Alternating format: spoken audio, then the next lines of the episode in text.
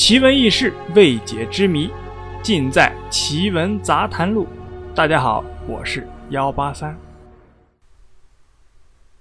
今天啊，给大家讲一个灵异事件，就是黑白二龙斗法的事情。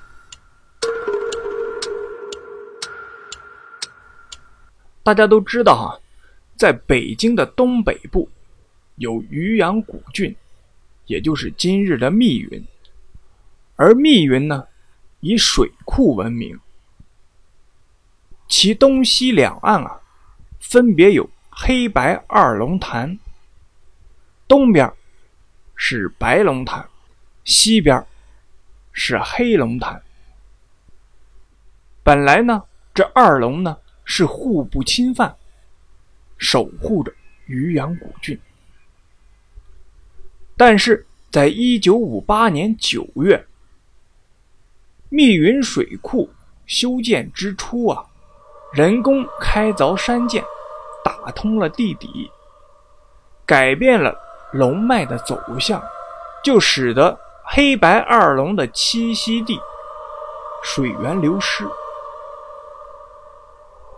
据一位老人回忆说，当时啊，突然要说修水库。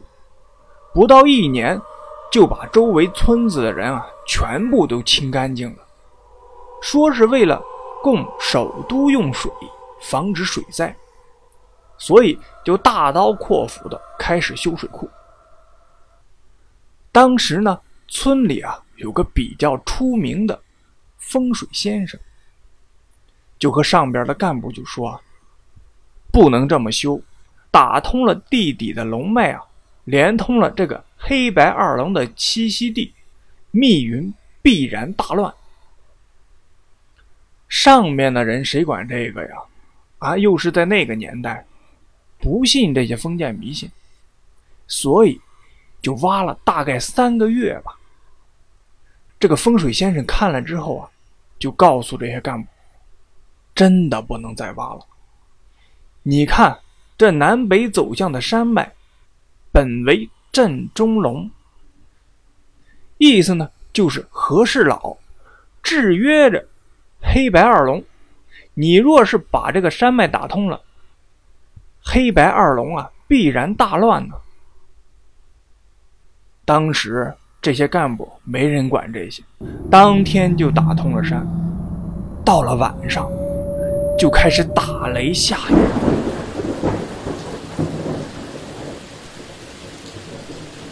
大雨连着下了三天，有人就看见打雷的时候，里边有龙影出现，看到乌云里啊有东西，就往东边飞走了。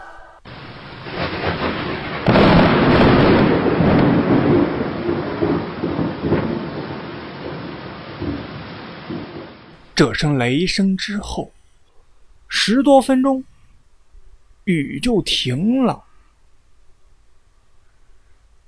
没过几天啊，西边石城那边就有消息出来了，说是大山里的石头都炸裂开了，石头上还有鳞片呢。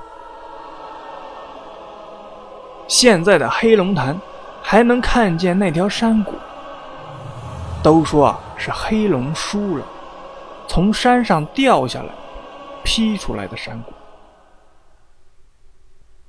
后来呢，那些干部呢，再想找到那个风水先生，想解决这个事儿，就再也找不到了。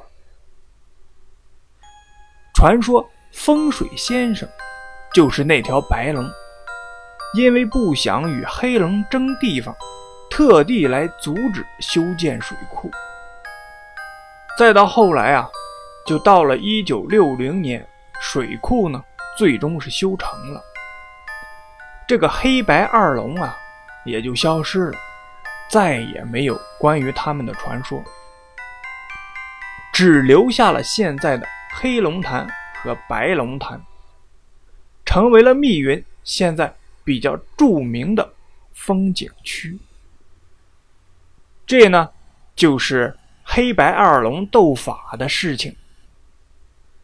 关于是不是真的，我们也无从考证。